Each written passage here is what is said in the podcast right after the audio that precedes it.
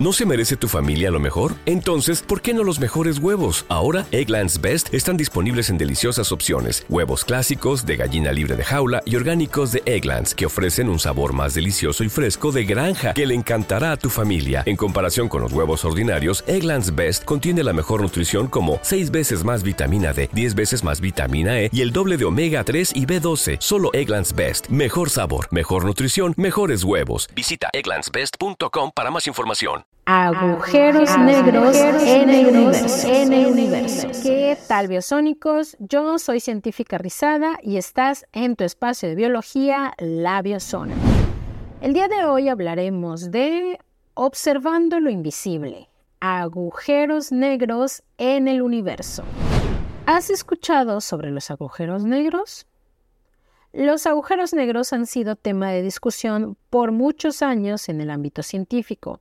Sin embargo, estos se han vuelto más populares desde que se obtuvo la primera fotografía de uno en 2019.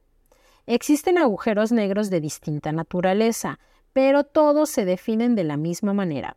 Objetos extremadamente densos cuya atracción gravitacional es tan grande que ni siquiera un rayo de luz puede escapar si ha entrado a una región del agujero negro llamada horizonte de eventos. El tamaño de tal región depende de la densidad del agujero negro. Quizá la idea de una región que separe lo que podemos observar de lo que no te cause interés, incertidumbre e incluso miedo.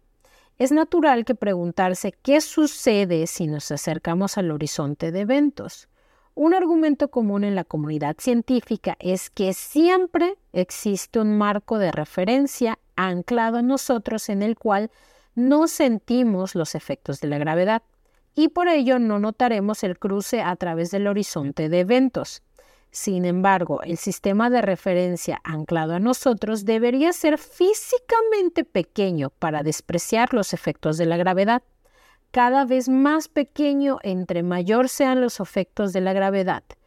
Por ello, lo más probable es que no soportemos los efectos de marea y nuestro cuerpo fuese espaguetificado. Agujeros en el universo. El primer acercamiento a un agujero negro real se dio en 1964, cuando un grupo de astrónomos observó una emisión intensa de energía en la constelación del Cisne, los astrónomos infirieron que la emisión provenía de un objeto astronómicamente pequeño, de unos pocos cientos de kilómetros, pero con una masa de 15 veces la masa del Sol. Para su sorpresa, estas densidades sobrepasan las observadas en estrellas de neutrones. Esto llevó a los astrónomos a concluir que se trataba de otro tipo de objeto compacto aún más denso, que posteriormente fue nombrado agujero negro. Poco después de la década de los 80s y 90s, se considera que la señal de radio en el centro de nuestra galaxia proviene de un agujero negro supermasivo, 4 millones de veces la masa del Sol. De hecho, se espera que en el centro de la mayoría de las galaxias, si no es que de todas, se encuentre un agujero negro supermasivo. SGRA ha sido estudiado por medio de emisiones de radiación y por la observación de trayectorias de estrellas tipo S orbitándole. A la fecha, esto aún se encuentra bajo investigación. Pero, ¿cómo podemos detectar un agujero negro en la oscuridad del universo? En general, una técnica para detectar agujeros negros radica en analizar la energía radiada por los objetos que lo orbitan o que caen en él. Esta energía se emite en diferentes anchos de banda, por ejemplo, radio, infrarrojo, rayos X, etc. Por otro lado, debido a que la luz también es afectada por el gran potencial gravitacional que genera un agujero negro, las observaciones de luz provenientes de estrellas detrás de este en nuestra línea de visión es otra forma de detectar agujeros negros. Esto se conoce como lente gravitacional. Dicho de otra forma, las modificaciones en la trayectoria de la luz hacia nuestros telescopios indican la presencia de un agujero negro.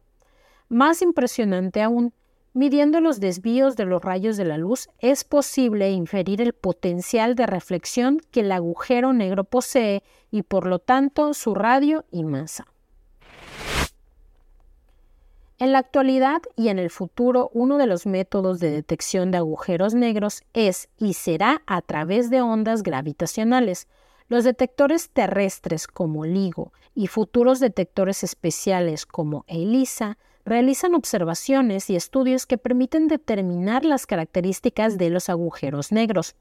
Desde la detección de ondas gravitacionales en 1974, el esfuerzo en poder medir ondas gravitacionales con mayor precisión e identificar los sistemas fuentes ha sido un tema de interés y movimiento.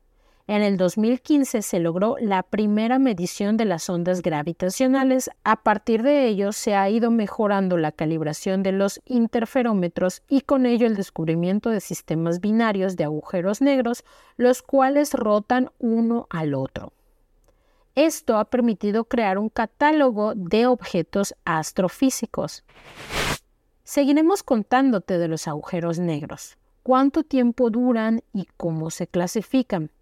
Por ahora tengamos presente que los agujeros negros son los objetos más densos del universo, tanto que ni siquiera la luz, desplazándose a 299.393 kilómetros por segundo, puede escapar de su atracción gravitatoria y que para detectarlos tradicionalmente usamos métodos indirectos como los rayos X que emiten los objetos que caen en él o la forma en que desvían la luz, pero en el futuro la detección directa a través de las ondas gravitatorias será la norma.